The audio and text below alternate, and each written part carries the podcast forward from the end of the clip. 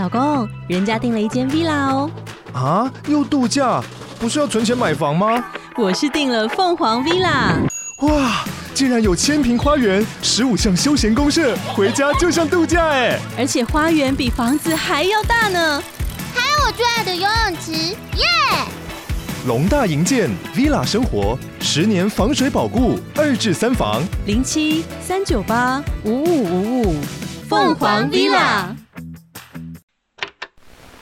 麻薏汤是台中的特色食物，它被认为是消暑圣品，具有退火的功能。这道料理的主角来自于黄麻的嫩叶。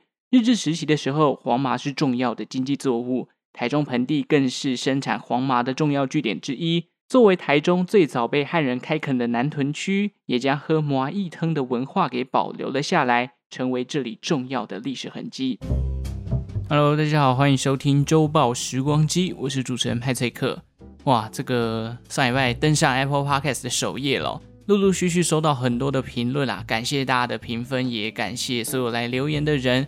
当然，如果你是第一次听到周报时光机的节目呢，这个节目呢，主要都是分享一些日常生活当中的历史啊、冷知识，或者是历史上的今天等等哦。那听完，如果喜欢本节目的话，也不吝啬的，请给小弟一个五星的好评啊。这礼拜其实录音非常的不顺哦，我录了两次啊。录完一集，结果发现自己好像误删了某个档案，结果有一半的这个录的内容全部被我自己给砍掉，于是只好全部重录哦。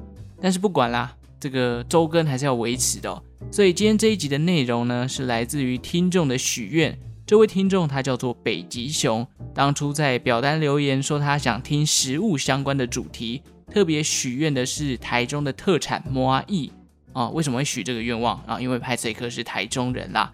那就不说当初哦，为了做这一集，有一个礼拜我回台中哦，周末那个时候好像是某一个台风要来吧，然后虽然没有登陆啦，可是就是整个天气都这种小雨啊，微微的细雨，然后很天气很凉，我还是就是穿着雨衣哦，从我家这个骑摩托车去那个南屯区的麻薏文化馆参观，想说去收集一下资料这样子。所以说啊、北极熊，我这样应该算是蛮有心的吧？希望这一集的内容你会喜欢。那当然呢，也在这边再次跟大家宣传了、哦。如果你有想要听到的主题，或者是想对派翠克说的话，也欢迎到资讯栏下方找到表单的连接来进行填写哦。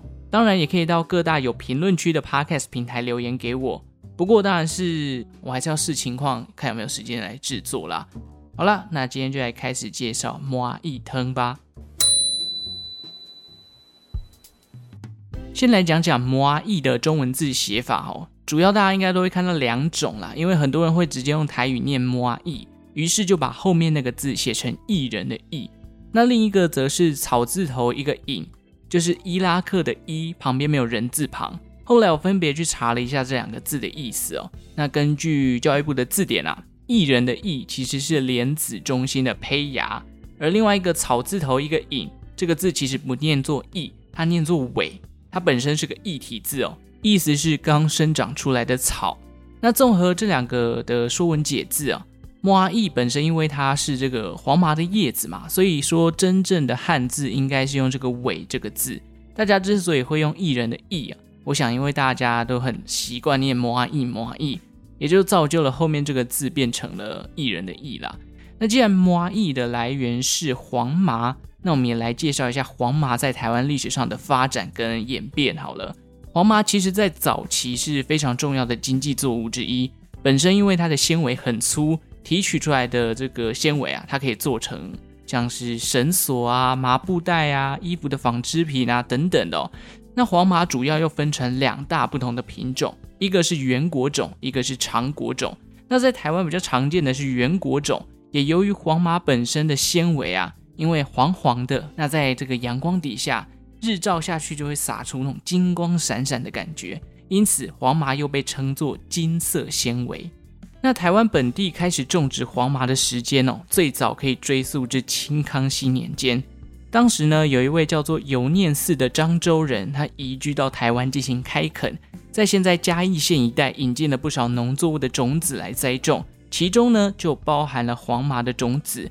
那随着开垦的人啊以及地区逐渐的变多跟扩大，黄麻栽种的范围也延伸到了现在台南新营啊、彰化员林啊、云林北斗以及南投一带哦。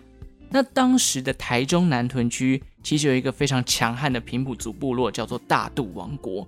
在当时啊，它很强悍，最鼎盛的时期哦，王国的领地范围甚至延伸到了桃园以南的地区。然而，随着这个清康熙年间，汉人在这个比较中南部的地方开始开垦之后，平埔族跟汉人呢开始逐渐接触。大肚王国因为不满这个汉人啊，亲门打后，你知道吗？所以不断的跟汉人发生冲突。那大肚王国在过程当中却是不断的战败，最终王国也就瓦解了。那在这段过程当中呢，清朝人也发觉了，诶，其实台中南屯区这块土地是非常肥沃的，很适合拿来种植一些农作物。那随着一步一步的逼退了大肚王国，他们也开始进入到了南屯区来进行开垦，造就了南屯区成为了台中市最早被汉人开发的区域。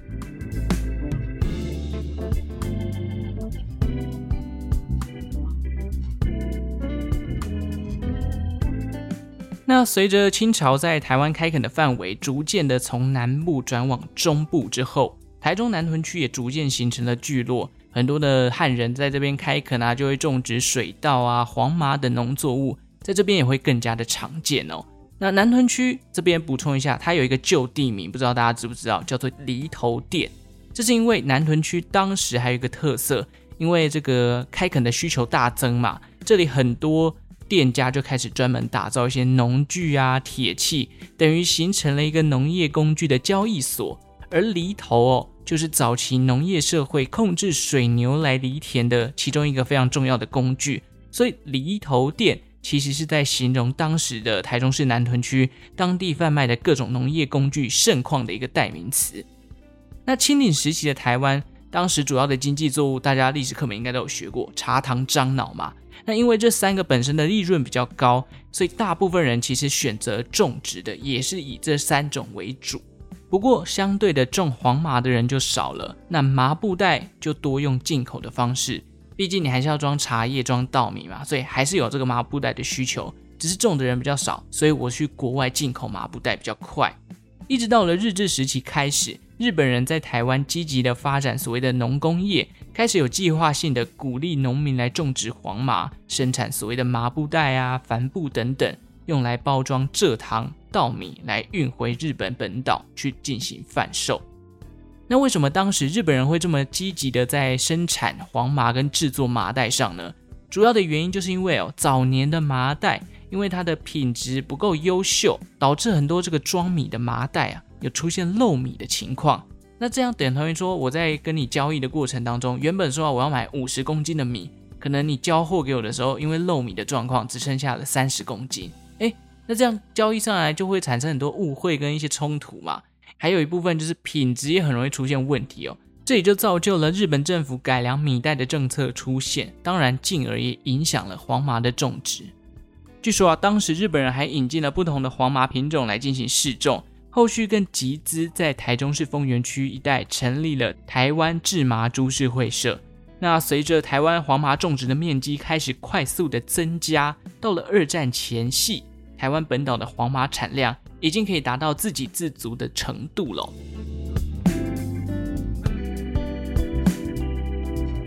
后来二战过后，丰原地区因为这个遭受到美军的炮击，制麻工厂就受到严重的损坏。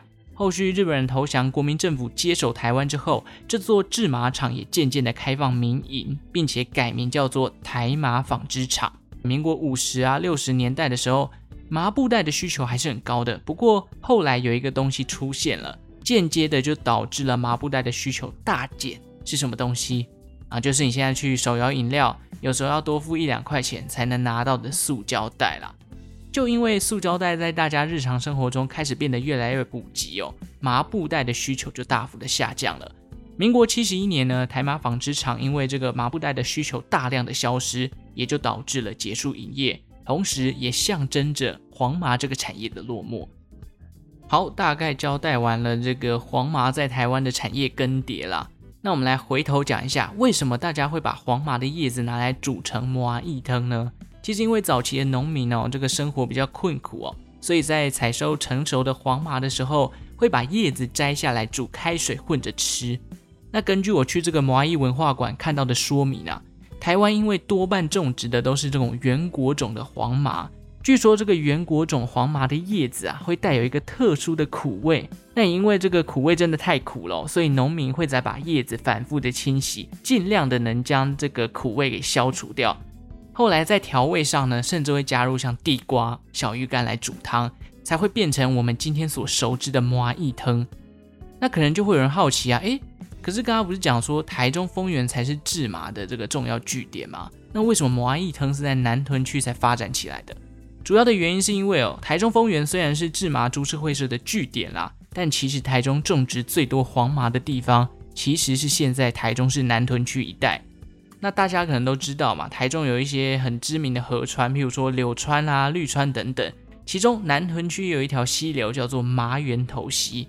这里就是因为种植了很多的黄麻，有趣的是，当时中部盆地的农民才有把黄麻叶子拿来煮汤的习惯，其他像是在云林啊，甚至丰原以北的地区，其实比较少看到麻艺这样的饮食文化，而也因为这样的关系呢，麻一汤在台中就变成了一个特色饮食。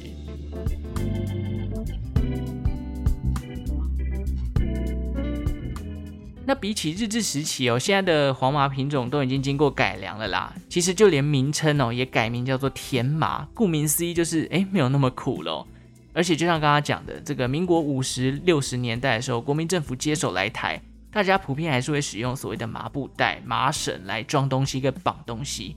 一直到后来是因为塑胶袋的出现嘛，那本身比麻袋轻盈啊，生产成本也比较低，加上它的重复使用性也很高。黄麻的产量就日益缩减，很快的呢也就被淘汰了。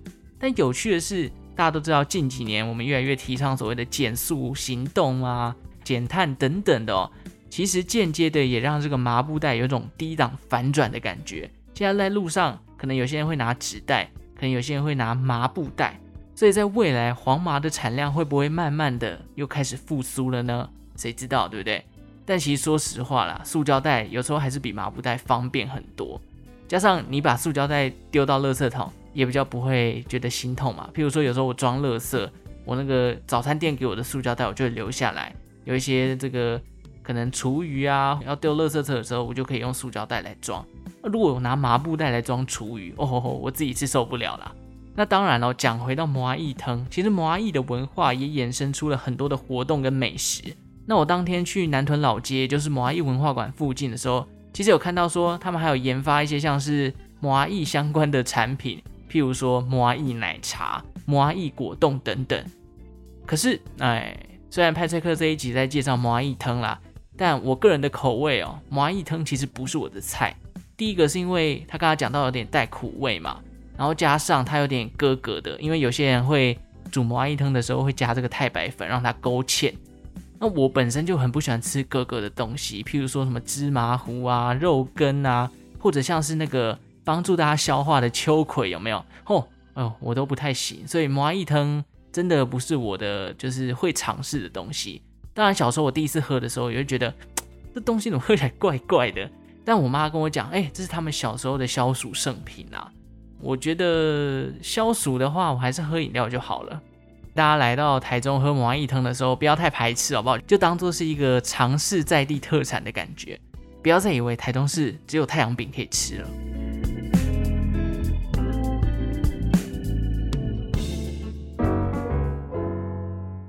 必须说实话，其实蚂蚁它本身也是富含营养啦，它具有这个消暑退火的功能之外，它的矿物质也很丰富哦。好，以上就是这一集有关于黄麻以及蚂蚁的介绍啦。哦，我自己录了两次，呵呵，觉得我这这个产品的熟悉度又更上一层楼了。其实就像我刚刚讲的，台中市的特产绝对不只有太阳饼，包含像是大面羹啊、或者是大甲酥饼，还有什么罗氏秋水茶，哎，这些都是比较古早味的哦，可能不是很多人知道，但这些都算是台中赫赫有名的一些小吃美食啦。下次如果来台中玩的话，记得去尝试看看蚂蚁藤，或者也可以去吃吃看大面羹。大面羹跟蚂蚁藤这两个，虽然我都推荐人家吃，但都不是我的菜。如果你是喜欢 local food 的东西，我觉得是可以去尝鲜的，或者是你不排斥吃格格的，这两个东西撇除格格的感觉，我觉得都还不错。那当然，今天介绍到台中市南屯区哦，南屯区有什么好玩？我跟大家讲，其实摩阿义文化馆旁边就有这个南屯老街啊，可以去稍微走走逛逛。其实店家不多，但是你可以感觉出来它是富有这个历史文化的。再来就是南屯老街旁边有台中市最悠久的这个庙宇，叫做万和宫哦，大家也可以去参拜一下。当然，如果你今天是跟呃人家约会啊，或者是你的这个伴侣，或者是跟你一起出来玩的人，对历史实在是没有太大的兴趣。那台中市南屯区还可以去哪？望高寮的这个夜景还不错啦，好不好？也可以去走走。当然，你也可以安排一些 DIY 手作的东西。哦，还有一个是这个法子西廊道，如果想要散步走走的，也可以去那边看看。毕竟我记得，其实南屯区也是蛮多餐厅可以吃的啦。OK，谢谢大家听到最后，后面就是一个个人经验分享。毕竟自己是台中人，多多推荐一下台中的旅游景点是不错的。那如果喜欢周报时光机的节目呢，也欢迎订阅这个频道。Shout out to 听众北极熊哈，让我有这个机会可以去认识一下台中市的特产摩阿义汤啦。那如果你有听到这一集哦，欢迎来跟我分享你听完这一集的心得。那如果你还没有给我五星好评的话，希望这一集的内容呢，能让你想起来，哎，我还没有给周报时光机五星好评呢，好不好？希望你会喜欢这一集的内容啦。最后呢，也感谢正在收听的每一个你，为我创造了一次历史的收听记录。我们就下次再见喽，拜拜。